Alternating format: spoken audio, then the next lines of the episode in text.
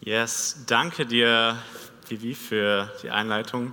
Ich bin heute auch erwartungsvoll, weil ich heute das erste Mal hier auf der Bühne stehen darf und predigen darf. ja, wir, wie ihr schon gesehen habt, ich war mein kleines Geschenk hier zu einem Weihnachtsanspiel, durfte da aber noch nichts sagen. Mit der Zeit habe ich mich so ein bisschen hochgearbeitet hier im Verein und äh, flogen bisher auch noch keine Tomaten auf die Bühne. Von daher bin ich auch ganz guter Dinge, dass ich heute irgendwie lebend äh, später wieder rausgehen darf. Äh, Bibi hat da schon mal ein bisschen was gesagt zu mir, aber ich möchte mich noch mal ganz kurz selbst vorstellen. Ich bin Lucien, ich bin 21 Jahre alt und komme ursprünglich eigentlich aus dem schönen Vogtland in Sachsen, eine sehr, sehr schöne Gegend. Amen. Ich mache hier meine Ausbildung an der THS-Akademie, also eine theologische Ausbildung, und darf dann hier in der Chapel den praktischen Teil davon absolvieren. Ich liebe Sport, äh, bin also gerne in der Natur, und ähm, ein was noch, ich bin ein richtiger Nerd. also wirklich mit, mit Zahlen und Fakten zu irgendwas und so kannst du mich wirklich für fast alles begeistern.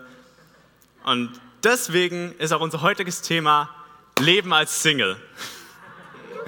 Nein, Spaß, Spaß ist es nicht. Wir befinden uns immer noch in unserer Predigtserie in seinen Fußstapfen. Jetzt könnt ihr auch gerne die richtige Folie einblenden dazu, nicht meine billige Version.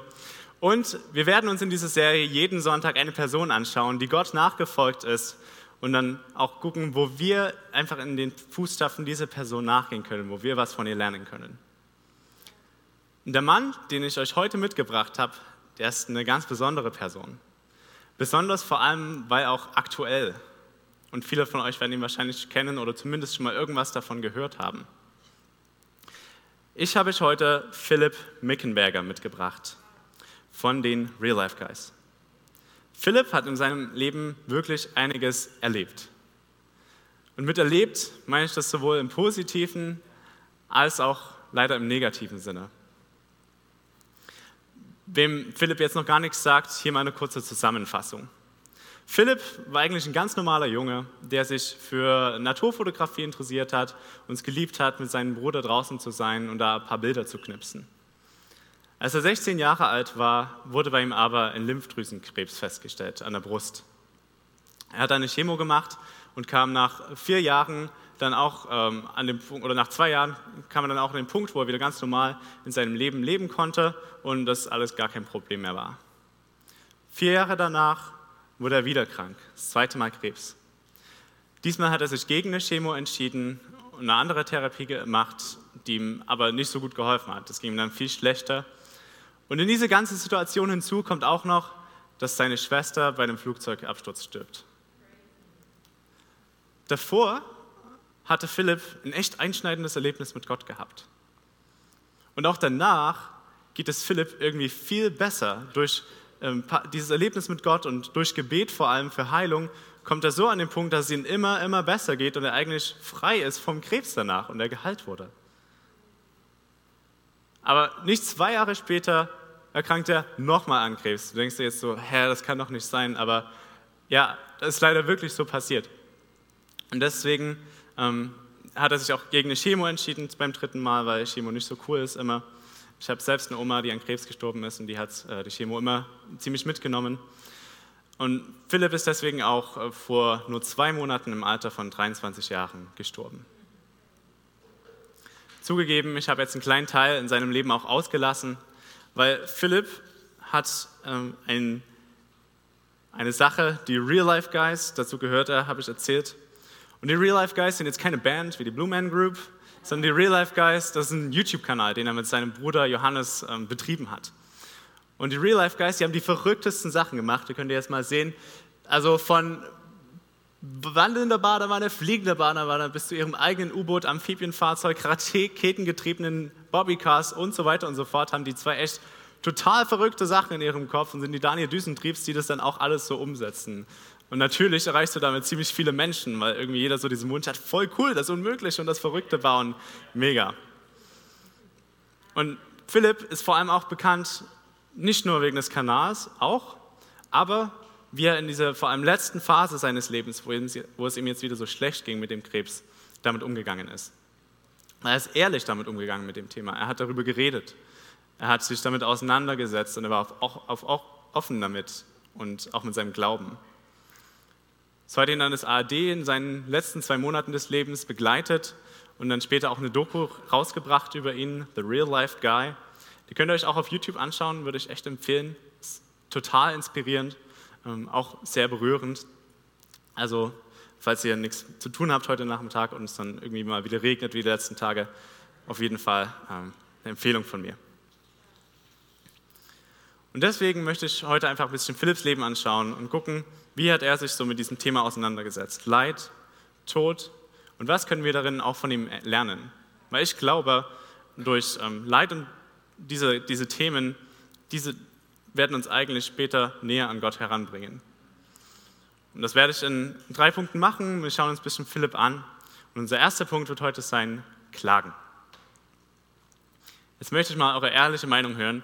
Wer kann jetzt überhaupt was mit Klagen anfangen, wenn ich das so sage? Klar, okay, ja, ein paar. Ja, doch, der Großteil. Schön, okay. Manche werden jetzt vielleicht denken, hä, wirklich? Was? Lucien? Dein Ernst? Ich dachte, du wirst mir helfen, mit Leid heute umzugehen, nicht es noch schlimmer machen, dass ich klagen und weinen soll. Ich glaube, wir Christen haben manchmal so ein Problem mit Leid. Wir haben manchmal so ein Problem damit, uns wirklich damit auseinanderzusetzen. Ich glaube, die Lüge ist, die wir glauben, dass wenn es uns irgendwie nicht gut geht, dass was komplett verkehrt ist mit uns und dass wir vielleicht nicht gut genug sind, dass wir Gott nicht genug vertrauen. Kennst du das? Das ist Quatsch. Ich möchte euch mal was vorlesen aus der Bibel. Ihr könnt auch gerne eure Bibel öffnen oder eure Bibel-App bin dann gerne offline unterwegs. Hiob 3 würde ich mal aufschlagen. Da steht bei mir als Überschrift Hiobs verzweifelte Klage. Danach öffnete Hiob seinen Mund und verfluchte seinen Tag.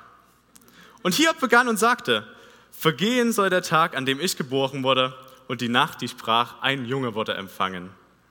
Dieser Tag sei Finsternis. Es geht weiter. Gott in der Höhe soll nicht nach ihm fragen und kein Licht soll über ihm glänzen. Dunkel und Finsternis sollen ihn für sich fordern. Regenwolken sollen sich über ihm lagern, Verfinsterungen des Tages ihn erschrecken. also wenn das mal keine authentische Klage ist. Weißt du, Gott hat überhaupt gar kein Problem wenn du so mit ihm redest. Du darfst deinem Papa wirklich ehrlich sagen, was dich beschäftigt. Und er wird dann nicht so sein, so, ach mein Kleiner, ach was hast du denn? Ist doch gar nicht so schlimm, ist doch nur ein Kratzer, das wird schon wieder. Nein. Weißt du, was dein Papa sagen wird? Psalm 50, Vers 15. Und wenn du in der Not bist rufe mich an. Dann will ich dich retten und du wirst mich ehren. Wisst ihr, was ich an diesem Vers so genial finde? Ist, dass Gott nicht nur sagt, sprich mit mir, sondern dass er sagt, hey, ich werde aktiv sein. Ich werde dich retten und du wirst mich ehren. Ja. Das ist das, was ich auch meine damit, dass uns Klagen immer näher an Gott heranführt, weil einfach die Tatsache, dass wir uns damit auseinandersetzen und es vor Gott bringen, trotzdem in der Gegenwart Gottes sein ist. Ein Theologe hat dazu mal was sehr Gutes gesagt. Es war nicht der C.S. Lewis, sondern unser hauseigener T.M. Stegbauer. Der hat mal gesagt, Gott, wohlgefällige Klage, erinnert mich an die Versprechen an seine Kinder und hofft auf ihn inmitten der Hoffnungslosigkeit meiner Situation. Ich sag's nochmal. Gott, wohlgefällige Klage, erinnert mich an die Versprechen an seine Kinder, ich will dich retten, ja, und hofft auf ihn inmitten der Hoffnungslosigkeit meiner Situation. Wow. Deswegen werden wir jetzt weitergehen und bleiben nicht beim Klagen stehen, sondern schauen auf Gott und sagen, wir glauben. Biblisches Klagen führt uns zu Gott und setzt Hoffnung frei. Ich habe euch ein Bild mitgebracht hier aus dem Leben von Philipp. Und um ehrlich zu sein, sieht es nicht nach Hoffnung aus, oder? Philipp sitzt dort und heult. Es war während der Holy Spirit Night in Stuttgart, wo er auch ein paar Parts auf der Bühne hatte und er zu Leuten reden sollte und sie ermutigen sollte, mit ihrer Situation äh, Freude zu haben und Mut zu haben mit Gott. Aber selbst hat er in der Nacht davor echt krasse Atemnot durch diesen Tumor, der ihm auf die Brust drückt. Und er hat da total mit Gott gerungen in diesem Moment. Philipp hat erstmal geklagt. Ich glaube, die Situation ist so krass. Das ist wahrscheinlich wie wenn du beim ADAC arbeitest und auf dem Weg zu deinem Kunden dir selbst irgendwie ein Leck oder der Reifen kaputt geht. Und denkst du so, wow, ist ja voll ermutigend jetzt. Nice, danke. Aber Philipp, er ist nicht da stehen geblieben. Er hat seine Klage offen vor Gott gebracht. Und danach konnte er auch Folgendes sagen.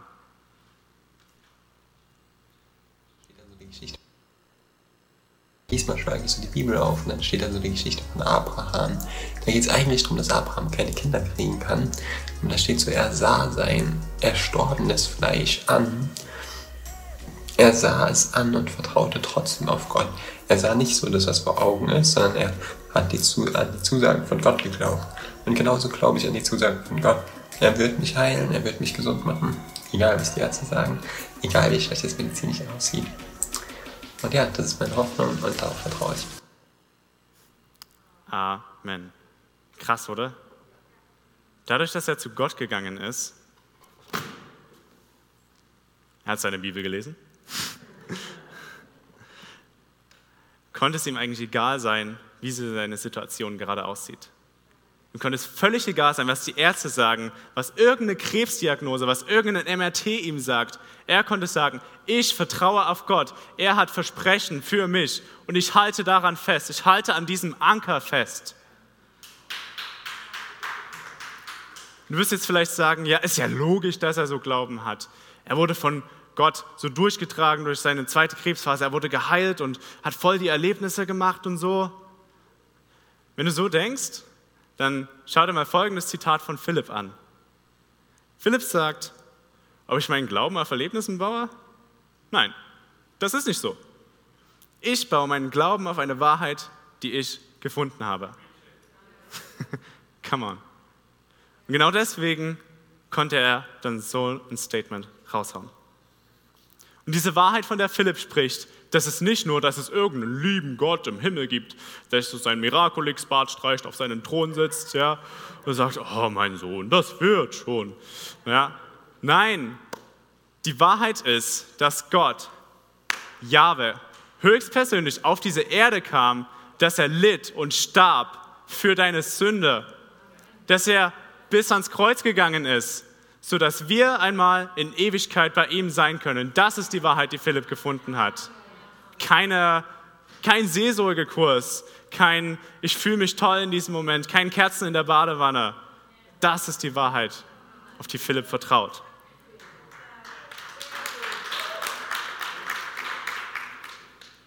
Wisst ihr, Jesus hat uns das total vorgemacht. Jesus hat genau diese Punkte genauso gelebt. Jesus ist offen und ehrlich mit seinem Leid umgegangen. Er hing nicht so am Kreuz. Oh, oh, hi Petrus, ja. Ach, wie es mir geht? Na, weißt schon, hab gerade ein paar Sachen so im Kopf. Donnen. Aber es passt schon. Nein. Jesus hat gesagt, mein Gott, mein Gott, warum hast du mich verlassen?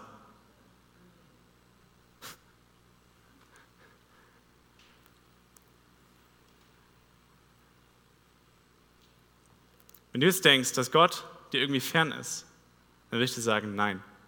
Gott weiß ganz genau, wo du bist im Leben. Du denkst jetzt vielleicht nicht, dass du irgendwie krasse Krankheiten hast oder dass du in irgendeiner krassen Lebenskrise steckst. Aber ich glaube, früher oder später kommen wir alle irgendwann mal an den Punkt, wo wir mit uns kämpfen, wo wir mit Gott kämpfen, wo wir unter einer gewissen Situation leiden. Vielleicht leidest du darunter, dass du immer noch nicht den richtigen Partner gefunden hast. Vielleicht leidest du darunter, dass die Finanzen gerade ein bisschen knapp sind und nicht, du nicht weiter weißt mit deinem Job. Vielleicht gehst du aber auch einfach nur durch eine geistliche Dürrephase. Ich sage, das ist okay, da drin zu sein. Wir müssen uns nicht immer happy clappy fühlen und mit so einem eingefrorenen Lächeln rumrennen als Christen.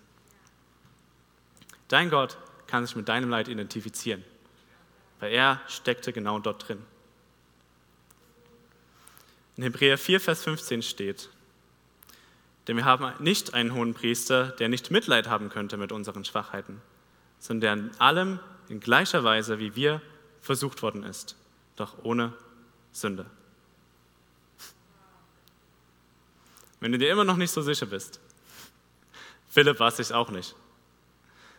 Philipp hat echt mit Gott gekämpft. Vor allem während seiner zweiten Kriegsdiagnose. Er kannte Gott eigentlich noch nicht so richtig. Er hat davon gehört. Aber er hat dann irgendwann gesagt, Gott, zeig dich mir. Wenn es dich gibt, dann zeig dich mir. Und ich will dich herausfordern, dass wenn du an dem Punkt bist, dass du da Gott wirklich diese Frage stellst und sagst, wo bist du? Zeig dich mir. Und ich glaube hundertprozentig, dass Gott das tun wird.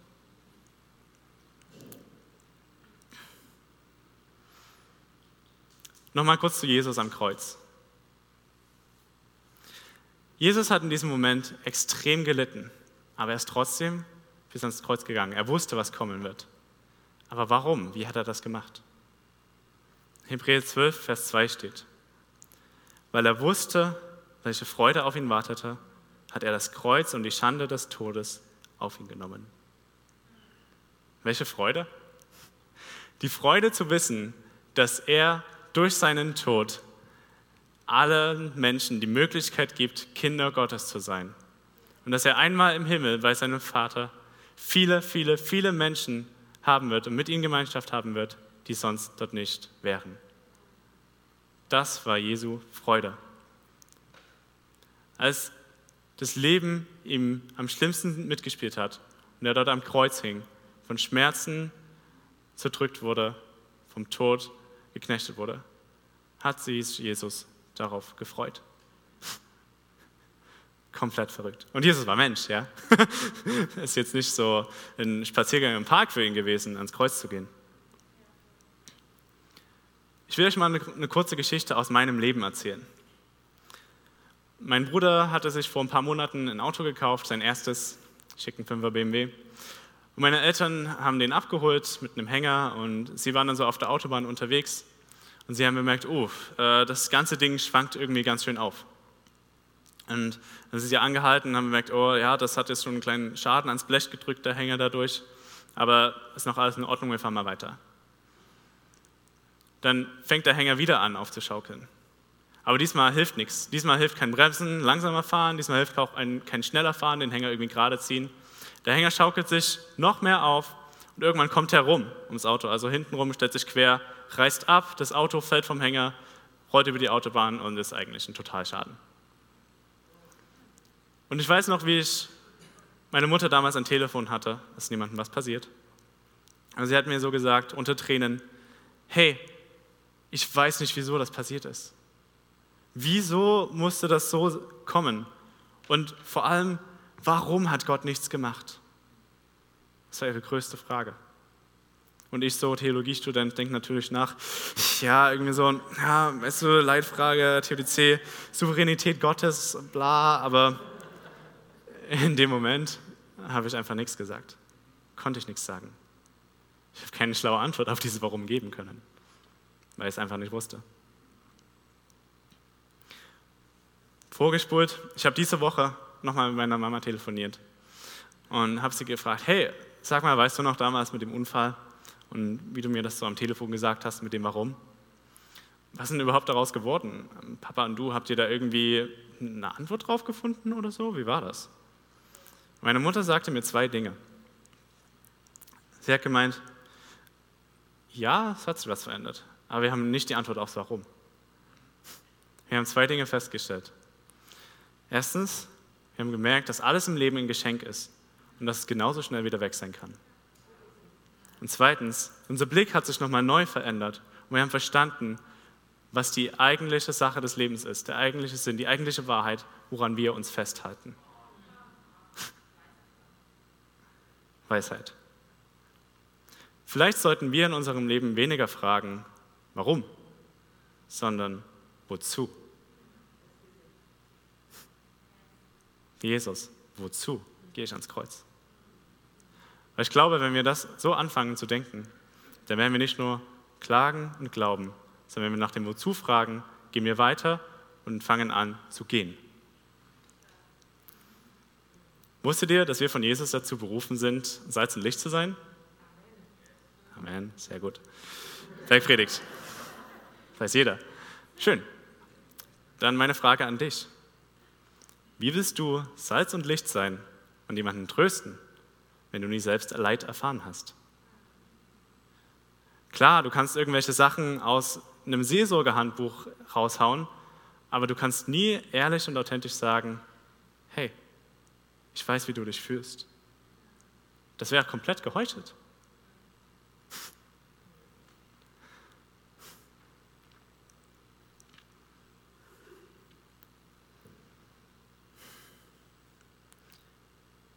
Ich glaube, um wirklich Salz und Licht zu sein, müssen wir selbst in bestimmten Phasen durchs Leid gehen. Paulus hat dazu was richtig Gutes geschrieben im zweiten Korintherbrief. Er schreibt dort in 2. Korinther 1, Vers 3, Gepriesen sei der Gott und Vater unseres Herrn Jesus Christus. Er ist ein Vater von unendlichem Erbarmen und ein Gott voller Trost. In allem Druck, unter dem wir stehen, ermutigt er uns, dass wir einerseits die ermutigen können, die irgendwie bedrückt werden. Weil Gott uns tröstet und ermutigt hat, können wir andere trösten und ermutigen. Krass, oder? Mit trösten meine ich jetzt nicht, dass du mitten in deinem Leid anfangen musst, irgendwas zu tun, dass du predigen musst und ja, Gott hilft mir und missionieren musst. Nein, das hat Philipp auch nicht gemacht. Was hat Philipp gemacht? Philipp war einfach real. Philipp war authentisch. Philipp ist seinen Lebensweg weitergegangen und er hat aber trotzdem gleichzeitig sein Leid mit sich aufgearbeitet. Er hat das geteilt mit Menschen, er hat darüber geredet, war authentisch. Und das ist das, was so ein Wellen in den Medien geschlagen hat. Weil das hast du sonst nicht. Leute reden nicht über ihre Krebsdiagnose auf YouTube. Kaum. Aber es war das, was Philipp gelebt hat. Und dadurch hat er viele Menschen auf Social Media und in seinem Freundeskreis wirklich nachhaltig beeinflusst. Und zwei Stunden nach seinem Tod, mitten in der Nacht, lässt sich einer seiner engen Freunde taufen. Im Swimmingpool, im Dunkeln, weil er mit Philipp abhing und gesehen hat, wie er sein Leben lebt. Ich will dich heute dazu ermutigen, dass auch du real bist Hör auf, die Sachen, die dich beschäftigen, zu verstecken. Klar, sei im stillen Kämmerlein mit Gott. Ring mit Gott. Bring deine Anliegen vor ihm. Aber sei dann auch so authentisch, dass du sagen kannst, ja, mir geht es halt gerade mal nicht so gut. Du musst nicht deine ganze Lebensgeschichte erzählen, aber ich glaube, dieser Umgang miteinander, das ist das, was uns gegenseitig ermutigen kann und trösten kann, weil wir sehen, wir sind nicht alleine in unserem Leid. Es gibt auch noch andere Leute, die da dort sind. Wir werden jetzt noch eine ähm, kurze Zeit haben. Wir werden ein Lied einspielen, das die Obros über den äh, Philipp geschrieben haben, Real Life. Du wirst jetzt einfach die Möglichkeit haben, vor Gott zu kommen. Vielleicht hast du gespürt, dass während ich geredet habe, irgendwas in dir hervorkam und dass der Heilige Geist was in deinem Herzen gemacht hat und ich sagte, hey, bring das einfach vor Gott jetzt. Sei ehrlich mit ihm, sei ehrlich mit dir. Du musst jetzt nicht deinem Sitznachbarn erzählen, aber geh den Schritt und frag Gott vor allem, wozu? Lass dir von Gott wirklich mal eine neue Sicht darauf geben, wie er Dinge sieht. Bitte ihn, deinen Horizont zu erweitern und das zu sehen, was du vielleicht gar nicht auf dem Schirm hast. Ich weiß noch die Nacht, dass ich dachte, mein Gott, bitte nimm mich jetzt heim. Mich jetzt heim. Ich weiß noch den Tag, als ich wusste, ich schaff das hier nicht mehr allein. Mehr allein. Ich halt mich an deinem Versprechen fest, dass du mich niemals zerbrechen lässt. Warum fühle ich mich, als wärst du nicht hier? Doch wenn ich mich an alles erinnere, dann weiß ich, du hältst mich für immer. Und meine Zukunft ist sicher bei dir. Ja. Egal was auf mich zukommt, weder hoch, weder tief, nein, ich hab keine Angst. Kann mir sicher sein, dass du kommst. Und egal was passiert, ich bin in deiner Hand. Dieses Leben endet, doch du bist Ewigkeit, yeah. Egal was auf mich zukommt, du bist das, was bleibt. Du bist real life. Egal was auf mich zukommt, weder hoch, weder tief, nein, ich hab keine Angst. Kann mir sicher sein, dass du kommst. Und egal was passiert, ich bin in deiner Hand. Dieses Leben endet, doch du bist Ewigkeit, yeah. Egal was auf mich zukommt, du bist das, was bleibt. Du bist real life. Das, das ist real life, vielleicht hab ich nicht mehr viel Zeit, in der ich noch hier bleib. Was ist das, was dann von mir bleibt? Vielleicht kommt nach diesem Leben erst das real life. Aber wer hält mich, wenn alles zerbricht? Wenn alle Träume sterben und mein Körper mich zerfrisst? Wenn am Ende alles anders kommt als gedacht, dann geb ich trotzdem nie auf. Du bringst mich durch die Nacht, danke Vater. Egal was auf mich zukommt, weder hoch, weder tief, nein, ich hab keine Angst. Kann mir sicher sein, dass du kommst. Und egal was passiert, ich bin in deiner Hand. Dieses Leben endet, doch du bist Ewigkeit, yeah. Egal was auf mich zukommt, du bist das, was bleibt. Du bist real life. Egal was auf mich zukommt, weder hoch, weder tief, nein, ich hab keine Angst. Kann mir sicher sein, dass du kommst. Und egal was passiert, ich bin in deiner Hand. Dieses Leben endet, doch du bist Ewigkeit,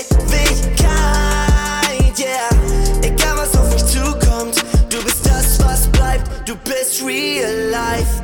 Und wenn ich dann meine Kräfte verliere, meine Kräfte verliere, war nichts umsonst. Hey, Bin zu Hause bei falls du jetzt gerade hier sitzt und du bemerkt hast, es macht irgendwas in mir.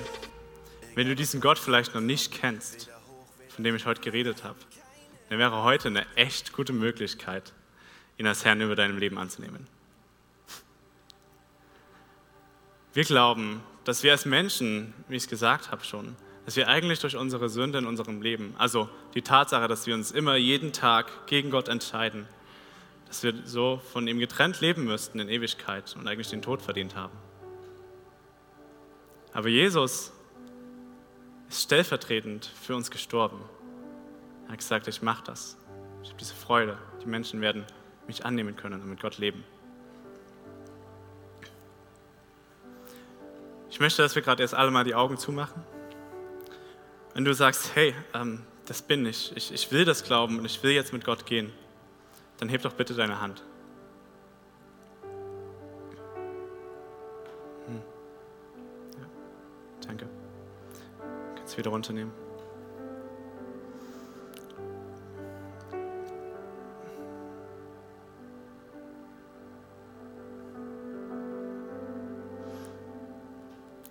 Ich möchte jetzt noch die Möglichkeit geben oder dich dazu auffordern, diese Entscheidung wirklich vor Gott jetzt nochmal festzumachen. Und ich werde dir ein Gebet vorsprechen zum Mitsagen, um das jetzt nochmal so für dich ähm, zu bekennen.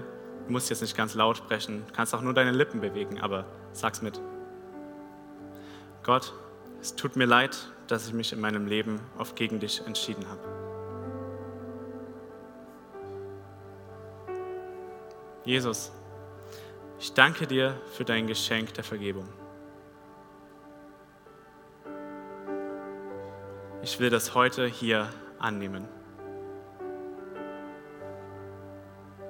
Gott, ich gebe dir heute hier mein Leben.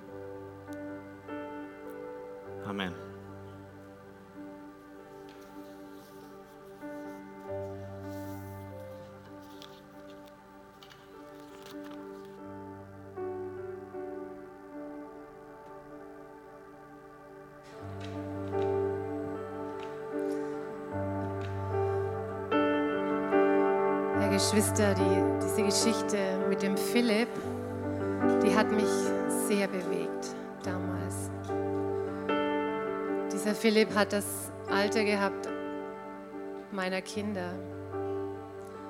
Aber umso mehr freue ich mich, dass ich weiß, wo er ist.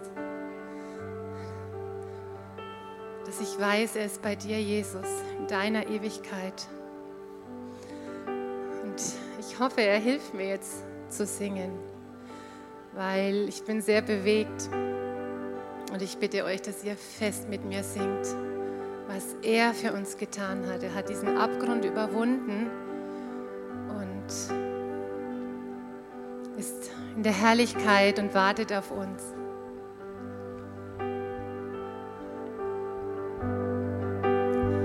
Zu tief der